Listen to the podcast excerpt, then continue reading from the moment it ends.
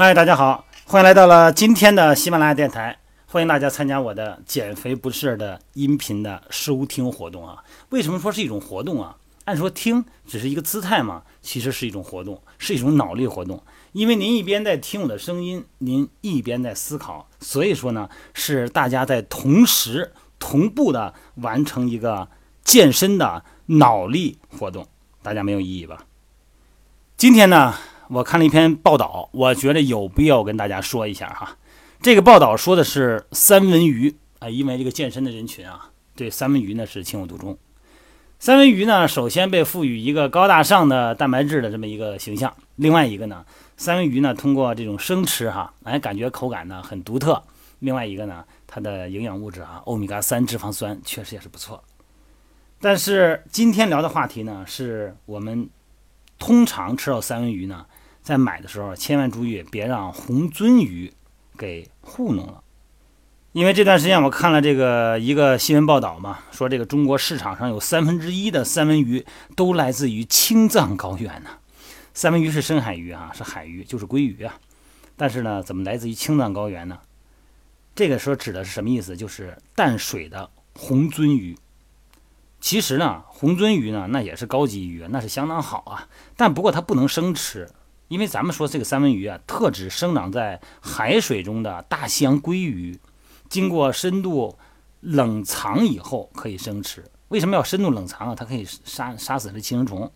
而这个红鳟鱼呢，它是一个咱们淡水鱼，它这个寄生虫比较多，两者不能混淆。为什么不能把红鳟鱼称为三文鱼呢？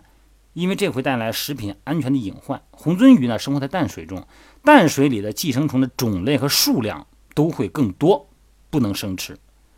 那么，当咱们听到三文鱼这个名字的时候呢？会想，当然可以认为它是生吃的了。那么，经过规范深度冷冻的海鱼，生吃的风险呢，相对要小得多。那么，对于消费者来说呢，没有可靠的方法来辨别切开之后的三文鱼和红鳟鱼，它都是红色的。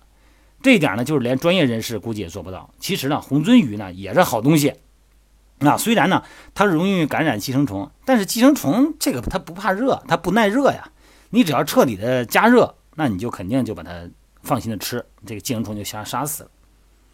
那么说起三文鱼呢，咱们总会想到这个海边啊和这个三文鱼刺身啊这个文这个关键词哈。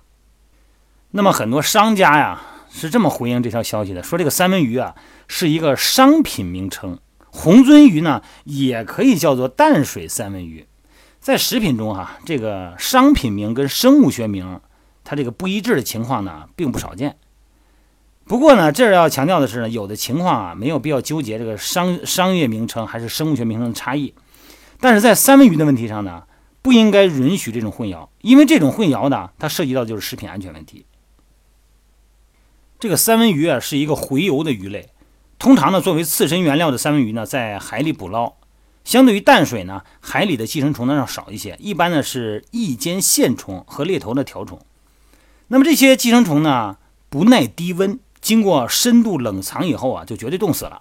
所以说呢，海洋捕捞的三文鱼呢，经过规范的深度冷冻，就可以放心的生吃。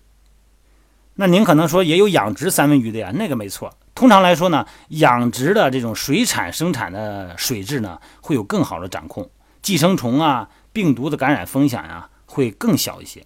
那么红鳟鱼呢，一直生活在淡水里边啊，这个寄生虫的种类呢，数量比较多。